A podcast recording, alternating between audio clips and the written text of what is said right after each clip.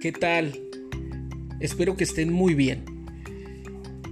Esta mañana estuve eh, escuchando a Sergio Fernández, es un español que se dedica a dar recomendaciones y congresos de, de tener una actitud positiva ante la vida para que las cosas salgan muy bien. Y bueno, me dio a conocer 15, 15 hábitos así que debes de tener en tu día a día. Y me llama la atención porque al, escuchar esos 15 hábitos yo dije, no hombre, pues sí es un acto de conciencia en el que en el que uno hace y dice, híjole, ¿por dónde empezamos? pues por donde se tiene que empezar. En compartir que uno de los hábitos en que debemos de tener es el hábito de la alimentación, de la sana alimentación. Y pues estaba haciendo aquí un, un recuento de, de todo esto y que creen que sí hay que adoptar el, el hábito de la buena y sana alimentación. Ya que estamos acostumbrados a, ya saben, el embotellado, la garnacha, el tacos 2x1, la pizza, el hot dog, eh, la hamburguesa, eh, chetos, sabritas y todo lo que tenga que ver con esas cosas que vienen pues de alguna u otra manera empaquetadas y que nos invita a desechar todo eso y empezar a adoptar el hábito de la de las frutas y verduras. De las frutas y verduras y que mientras más frescas sean, es mucho mejor. Nos invitan a, a tener una sana alimentación eh, apegada a una, a una manera más natural. Yo no me veo como vegetariano, pero por ahí va el truco. en que en que dejes de comer las carnes rojas y que te vuelvas un poco más así como como a disfrutar más tu alimentación más sana, menos grasa, menos condimento, menos embutidos, porque empiezas a ver que tu cuerpo, hasta, hasta cuando empiezas a oler, o sea, tu sudor empieza a ser diferente. Y es verdad, prácticamente es, es verdad.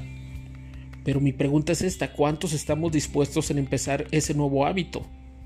no hay una costumbre de eso. Estamos acostumbrados a lo que ya les comenté. Otro de los hábitos es que nos invitan la lectura, el hábito de la lectura. El hábito de la lectura es que te dicen mínimo leer un libro cada semana. Ay, Dios mío, yo dije, pero si vivo en México, deja tú que vivas en México, vivo en el estado de Chiapas. Deja tú que vives en el estado de Chiapas, estoy en la frontera sur de México.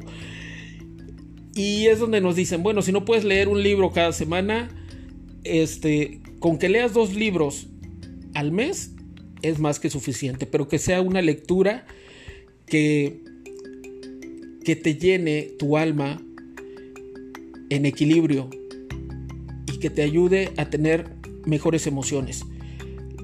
Tu lectura debe ser enfocada a reconstruir tus sentimientos, tus emociones, para que diariamente tengas la oportunidad de darle gracias al universo y ser una persona amorosa con la gente que está más cerca de ti. Después de eso me llamó la atención el otro hábito del descanso. El hábito del descanso también me hizo un poquito de ruido porque yo estoy mal acostumbrado a dormirme. Si yo veo el reloj que no son las 2 de la mañana, no apago todo. O sea, tiene que dar casi así. Ya van a dar las 2 de la mañana para apagar lámpara, televisión, dejar a un lado el teléfono. Porque si no llegan las 2, no me duermo. Y todavía hago el conteo así, ah, alcanzo a dormir mis cuatro horas o mis seis horas. No, no, no, no. Aquí sí te marcan que el hábito del descanso es importante. Y debe de ser a partir de las 10 de la noche. Porque en resumidas cuentas, tu cuerpo va a despertar o, se va a levantar más temprano. Y recuerden el dicho, que el que madruga Dios le ayuda. Y que las primeras horas de tu amanecer son las primeras horas en las que tu cerebro está en la mejor postura para que tú organices tus ideas y tus objetivos que diariamente vas a empezar. Tus metas a corto plazo y a largo plazo. Aquí lo importante es que empieces a oxigenar todo, ¿no? Y, suena bien.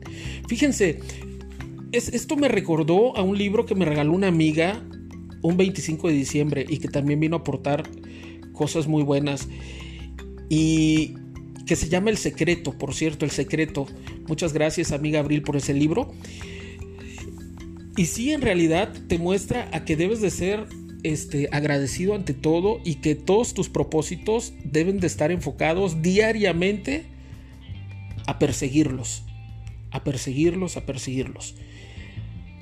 Em, ver menos televisión, eh, estar alejado de las lecturas, por ejemplo, de los periódicos amarillistas, de noticias amarillistas, eh, de poder cambiar las cosas que no te aportan nada en una sociedad y poder entrar en los nuevos cambios que tú puedas aportar algo diferente a la sociedad. Eso es muy bueno.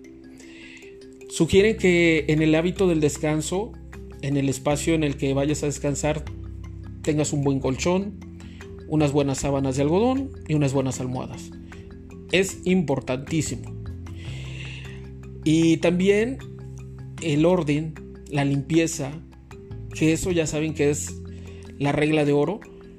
Donde hay orden, limpieza, fluye la energía, la buena energía. Yo me he dedicado en estos días a, empezar también a, a, darle una limpiadita aquí a, a mi entorno, ¿no? Y es muy agradable lo sabemos. Y es en casa, oficina, trabajo y en tu vida diaria. Nos invitan también a, a depurar, a ver qué tenemos en el closet, en el armario, o muchas veces somos de las personas, y digo somos, me incluyo porque vamos guardando o lo vamos arrumbazando, como dicen por ahí las tías, y no nos damos cuenta de que somos hechos de materia y tenemos que mover, mover, nos invitan a mover las cosas, a sacar, eliminar lo que ya no te pongas, lo que ya no te sirve, sácalo. Porque de la misma, de la, de la misma manera en que estás dándole la vuelta a las cosas, así las cosas vuelven a regresar. Debe de fluir, fluir la energía en tu vida. Bueno, pues es un gusto saludarlos. Ya les vine a hacía namaste. no más té, solo café. Hablar de lo, que, de lo que aprendí el día de hoy y para mí es un gusto estar por este medio con ustedes. Y pues bueno, vamos a, empezar a ver por cuál de todos los hábitos vamos a, a caminar. Me, me, late la idea compartirles esto, no sé, no quiero que al ratito digan, ay, sí, ahora, ahora muy cosmo, ¿no? que estén muy bien. Nos vemos mañana, primeramente Dios. Felicidades a todos los que cumplen años, a todas las cumpleañeras, felicidades a los que están celebrando algo, algo bonito, algo relacionado al amor. Y aquellos que todavía no, paciencia, algo bueno viene, algo bueno viene, se los puedo asegurar. Feliz nochecita.